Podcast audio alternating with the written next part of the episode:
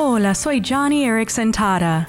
Cuando experimentamos decepciones profundas o pruebas inesperadas, nuestra tendencia es mirar hacia adentro y preocuparnos por cómo nos afectará el problema. Pero la Biblia nos recuerda que hay otros que nos necesitan, sí, aun cuando nosotros mismos estamos necesitados.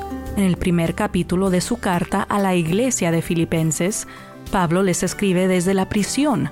Cada vez que pienso en ustedes, le doy gracias a mi Dios. Ustedes ocupan un lugar especial en mi corazón.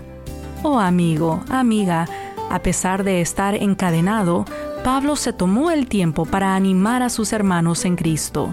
De igual manera, tu prueba es la plataforma que Dios usará para que avances el Evangelio y animes a otros. Entonces, sigue el ejemplo de Pablo y alienta a otras personas.